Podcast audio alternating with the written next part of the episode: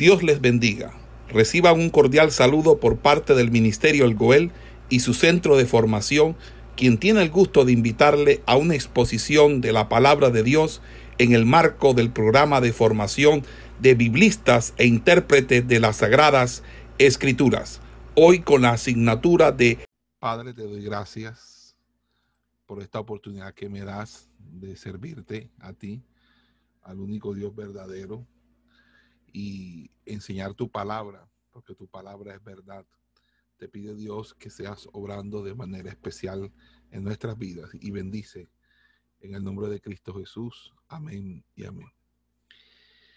Eh, la, la, iglesia en transición sería más o menos la manera como se titularía eh, ese, ese, ese texto que va desde el o esos pasajes bíblicos que van desde el capítulo 11, versículo 19, hasta el capítulo 13, versículo 3, iniciando con una breve reseña del ministerio de Bernabé, que va en el capítulo 11, en la segunda parte del 19 al 30. Lucas aquí está siguiendo en su relato eh, lo que había eh, dejado atrás acerca de aquellos cristianos judíos que habían sido obligados a salir de Jerusalén después de la muerte de Esteban. Estos cristianos, bajo persecución, se fueron de Judea y Samaria en dirección norte hasta Fenicia, lo que hoy es el país del Líbano. También fueron a Chipre y a Antioquía de Siria. Lucas aquí parece haber tenido un interés especial en dejarnos este relato, porque el prólogo más antiguo a Lucas, escrito entre los años 160 al 180, afirma que Lucas era un sirio nativo de Antioquía y era médico de profesión. Aunque no sabemos nada respecto a la conversión de Lucas, es posible que estuviera entre los primeros gentiles en, en recibir a Cristo como Señor y Salvador. Sobre la ciudad de Antioquía, podríamos decir que eh, es una ciudad ubicada a unos 36 kilómetros del mar Mediterráneo. Fue fundada en el año 300 antes de Cristo por uno de los reyes de la dinastía Seleucida, eh, que fue Seleuco I Nicátor, quien le puso ese nombre en honor a su padre Antíoco cuando los romanos conquistaron Siria en el año 64 antes de Cristo, Antioquía llegó a ser la capital de Siria occidental y prosperó como un importante centro comercial.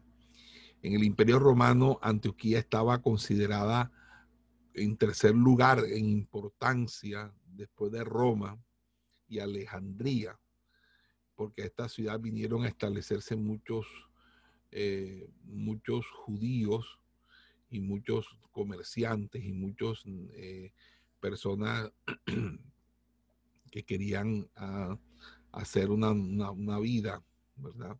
Entonces, fíjense, era la tercera ciudad más importante del imperio romano, luego de Roma y Alejandría. Roma, que era la capital, y Alejandría, que estaba en Egipto, que fue la ciudad fundada en honor a Alejandro Magno. Entonces, fíjese que está en una ciudad donde van a venir judíos, comerciantes, negociantes, eh, esclavistas, eh, bueno, una serie de, sujetos de diferentes pelambres que van a, hacer de esto una ciudad muy cosmopolita, muy una metrópolis eh, y un centro eh, de comercio importante para todo el Asia Menor. Eh, el grupo de los judíos que se establecieron allí eran influyentes y, vivían ciertamente seguros después de haber obtenido derechos de ciudadanía iguales a los de los griegos. Era sin embargo, era conocida no por sus virtudes, sino por sus vicios. Esta ciudad era una ciudad bastante depravada, eh, era una ciudad bastante perversa. Y a pesar de que eh, se podía contar con la ciudadanía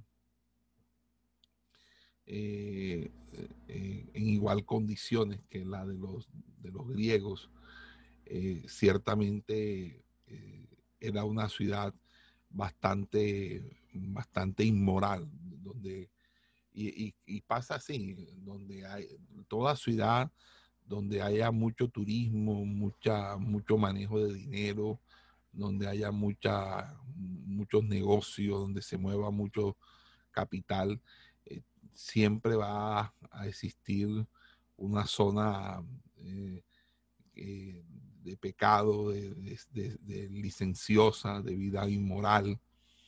Y esto no es la excepción en, la antigüedad, mucho menos en los actuales tiempos. Entonces, em, los judíos que habían adquirido cierto prestigio y cierta igualdad política al, considerárseles ciudadanos eh, iguales que los, que los griegos, más no ciudadanos romanos, que ese era el estatus más grande. El estatus más grande era ser ciudadano romano. Luego de ciudadano romano era ser ciudadano griego o tener una nacionalidad cuya equivalencia fuera la de, la, la de ser ciudadano griego. En este caso los judíos tenían eso.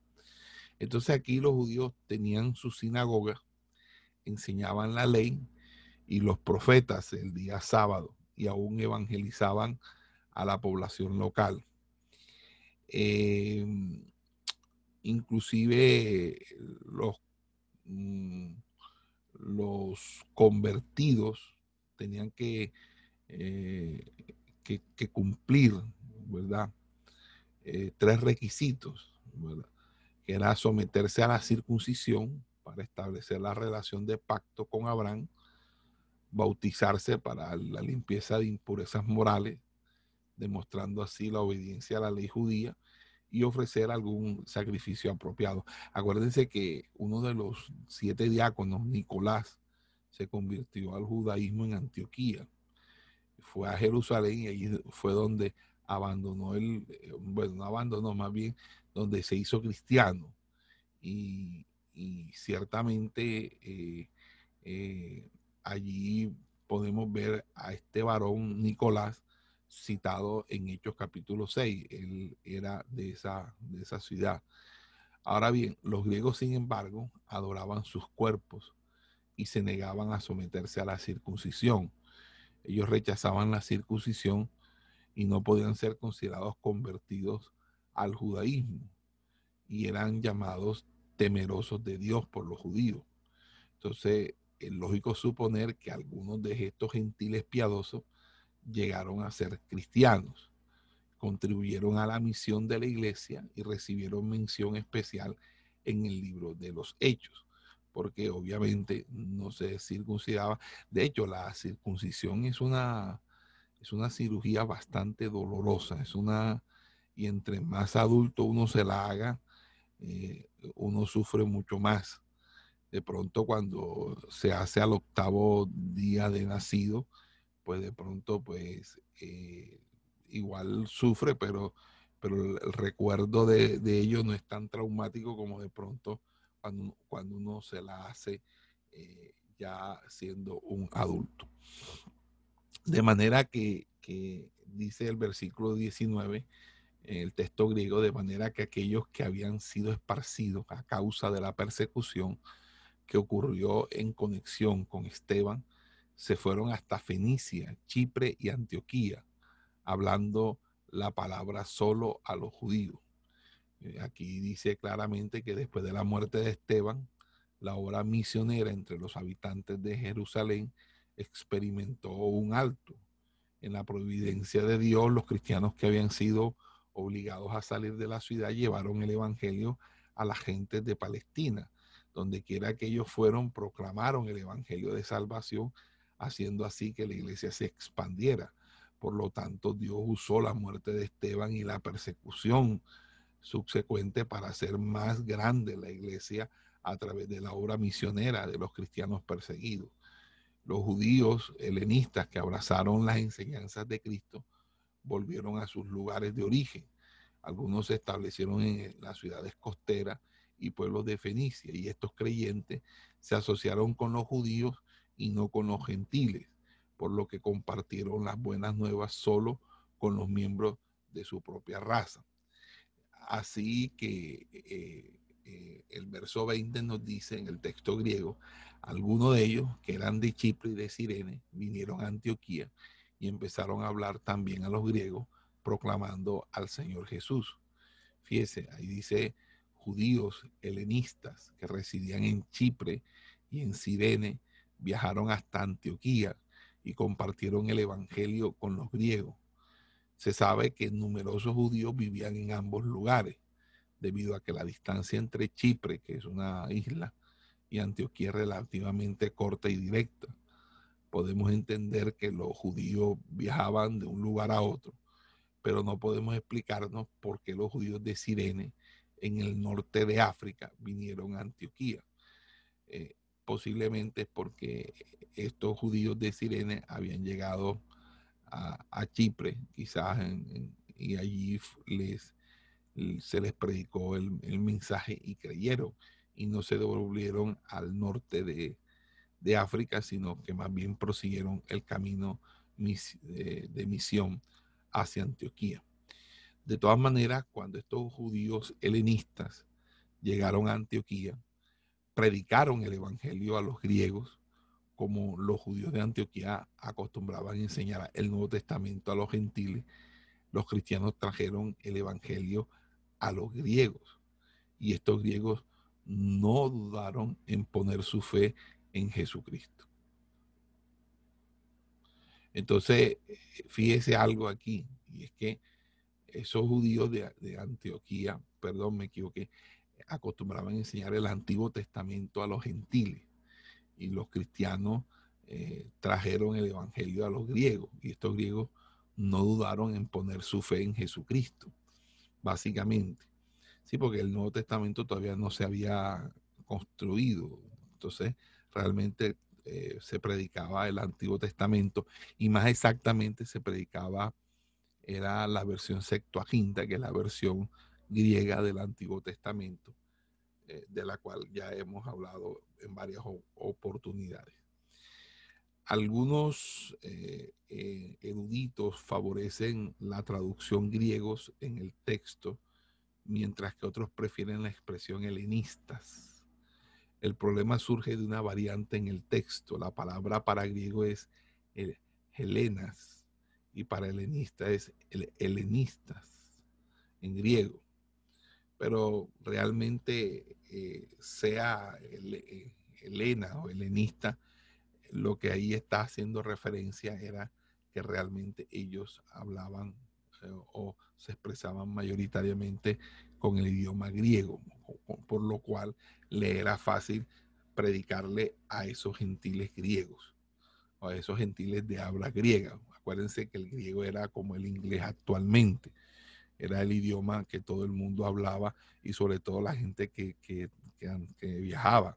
La gente que viajaba, o sea, viajar eh, o, sabías griego eh, y romano, que es eh, latín, o en su defecto tenías que tener un, un, intérprete que te pudiera interpretar griego y latín, que eran, latín era el idioma de los soldados romanos y de las autoridades romanas, que eran el imperio de ese entonces, eh, griego, que era el, del comercio, del común, ¿verdad?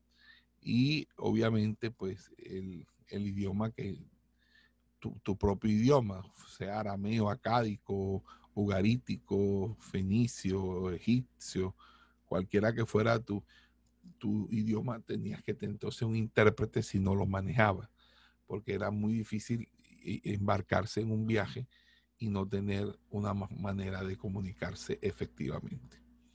En el versículo 21 dice, la mano del Señor fue con ellos y un gran número creyó y se volvió al Señor. Fíjense que en este versículo Lucas hace sonar una nota de triunfo, como cristiano gentil describe el crecimiento de la iglesia cristiana entre los de su propia eh, de, su propia raza, los gentiles. Y estos escucharon el mensaje, dice, creyeron en Cristo. Fíjese que es llamativo la, palabra que ahí se usa, que es, que es Señor, que aparece tres veces en sucesión entre los versos 20 y 21 y presenta un marcado énfasis en la proclamación de las buenas nuevas. Y esto no significa que el término Señor se haya, eh, se haya originado en Antioquía. Agua. Se haya originado en Antioquía entre los creyentes gentiles. El, el Señor, en el Salmo 110 dice, el Señor dijo a mi Señor, sino que básicamente eh, eh, es un término que está acuñándose, ¿verdad? Que es curioso, que es el término Adonai, que es un término para hacer referencia al tetragrama, es decir, al nombre de Dios, lo cual quiere decir que al llamar a Jesús Señor en esos términos, le están endilgando una, característica, una característica o le están identificando como ser divino, es decir, están hablando de la deidad de Cristo. Eso es muy importante porque eso va a ser uno de los temas trascendentales de todo el Nuevo Testamento, que es la, la divinidad de Cristo. Porque a partir de la divinidad de Cristo y de la personalidad del Espíritu Santo, es que se empieza a construir la doctrina de la Trinidad. Bueno, eh, fíjense que luego en el versículo 22 aparece ya Bernabé. Dice, las noticias acerca de ellos llegaron a oídos de la iglesia en Jerusalén, por lo que enviaron a Bernabé a Antioquía. ¿Ok? Fíjese, dice las noticias. ¿Cuáles noticias? Hombre, las buenas noticias viajan rápido. Eran que personas que llegaron a Jerusalén informaron a la iglesia la influencia fenomenal de la fe cristiana y cómo había aumentado el número de los creyentes en la ciudad de Antioquía. Entonces la iglesia de Jerusalén recibió esa información eh, acerca de los samaritanos que habían recibido el Evangelio y, decidieron enviar a Pedro y a Juan.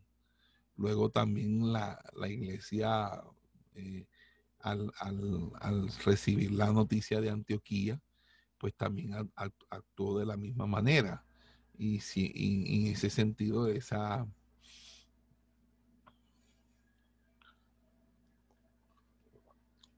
Esa,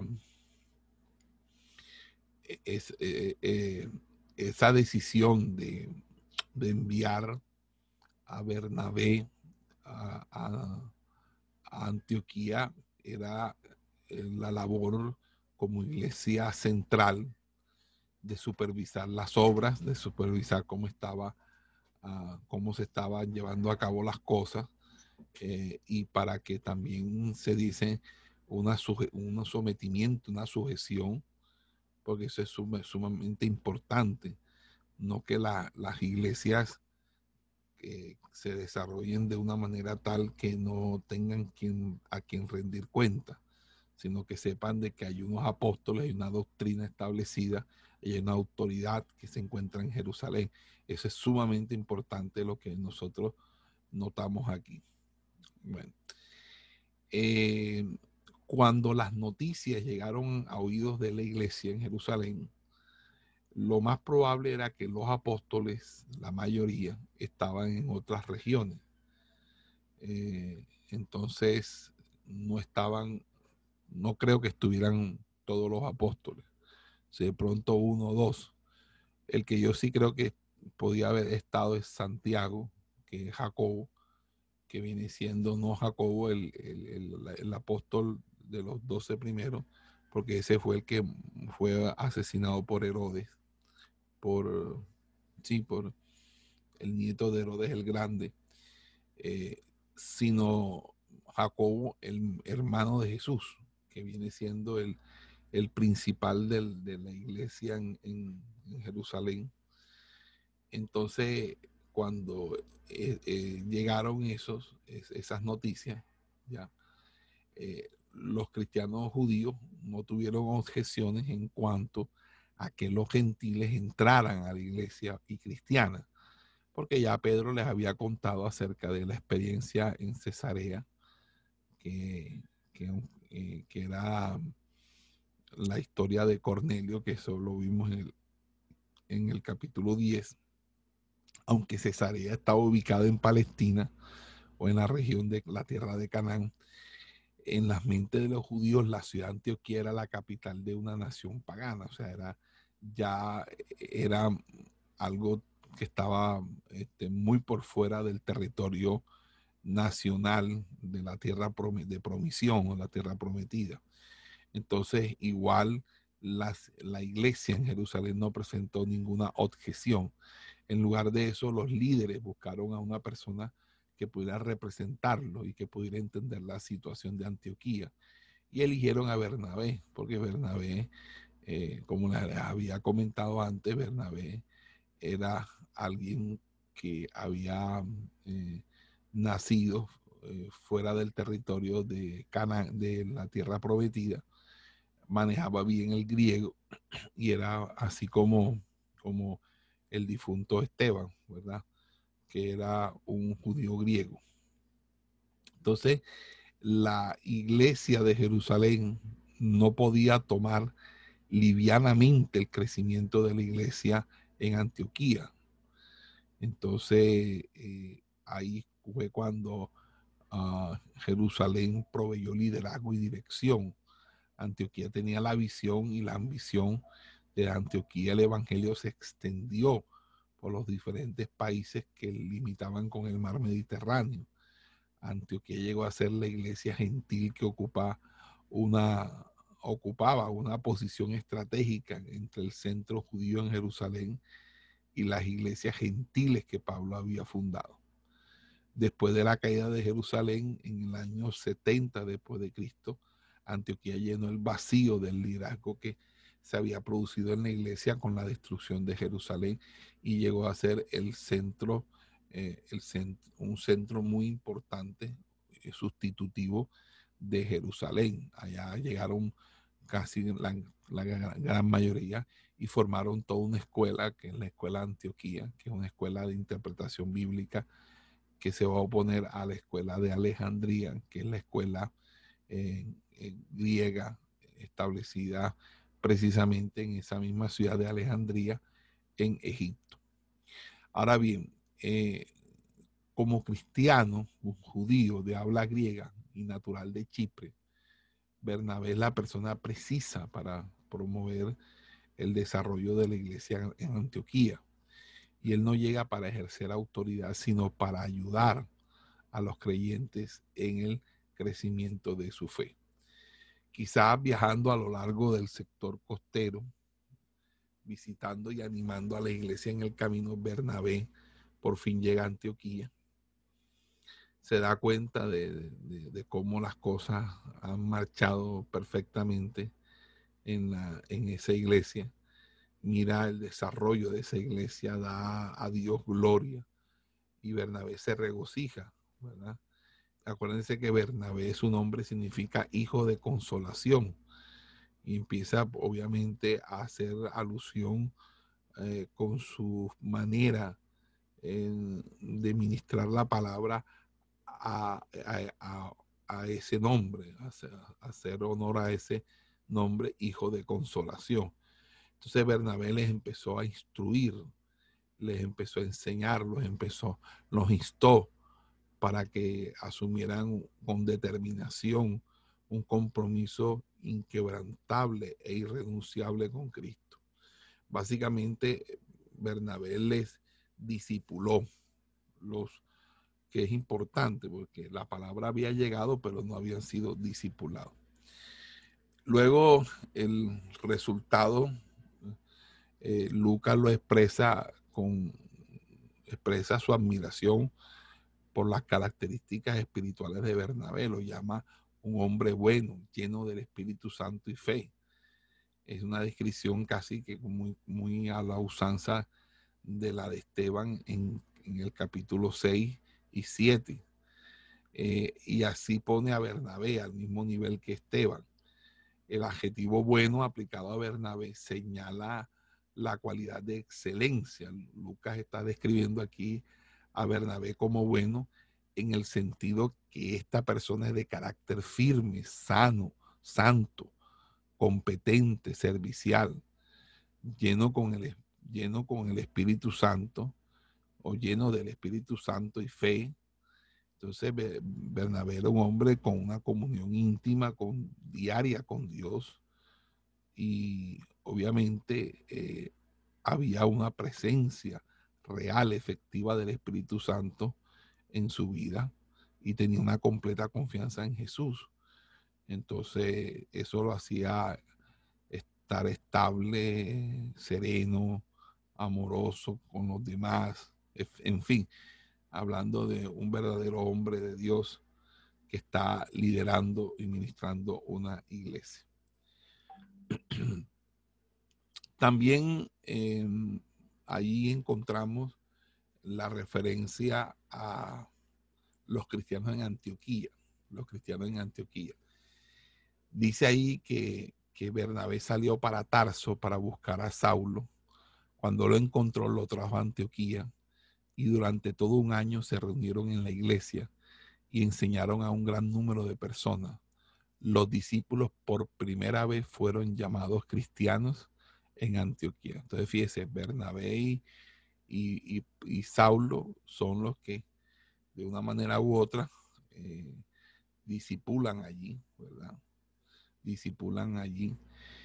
Eh, Bernabé eh, es un hombre, como decía, correcto, que se relacionaba bien con la, con la gente que vivía en la capital de Antioquía, la ciudad capital de Antioquía. Es un bilingüe, conoce la cultura griega, eh, trabaja para sostenerse y debido al incremento numérico de la iglesia, Bernabé necesita ayuda y él sabe que Pablo vive en Tarso y que es un maestro de la palabra. Y aquí me llama mucho la atención algo, y es que eh, Saulo es maestro de la palabra. Saulo es maestro de la palabra. Eh, y él no, eh, y lo digo porque me llama la atención, porque en el libro de los hechos vamos a, darnos cuenta que el apostolado no es, eh, no es algo per se, no es algo que se da simple y llanamente porque un grupo de personas se reúna y digan, te nombramos apóstol. o porque hagas un curso de tres días o un seminario de un mes y salgas con un certificado de apóstol. Eh, aquí me parece que si uno revisa bien el texto y lo, que va a decir posteriormente, eh, nos vamos a dar cuenta que el apostolado eh, viene siendo, mm, por así decirlo, el reconocimiento de una labor, viene viene siendo básicamente eh, eh, como una especie de desarrollo progresivo del ministerio en diferentes áreas y facetas eh, que dan cuenta de la lo utilizable que ha sido la persona para Dios, para Dios y, cómo a raíz de, esa utilización la persona ha tenido que ser eh, enriquecida con, dones e inclusive ministerios para poder hacer de manera efectiva su labor eh, encomendada por Dios.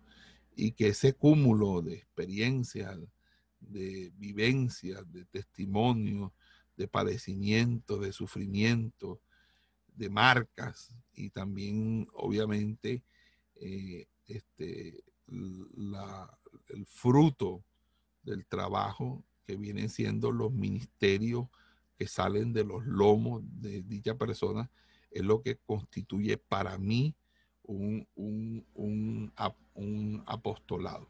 Ahora, no sé eh, si, eh, no sé si alguno... Esperamos que este estudio haya sido de bendición para su vida y ministerio. A Dios sea la gloria. Este es el Ministerio El Goel, vidas transformadas para cumplir el propósito de Dios.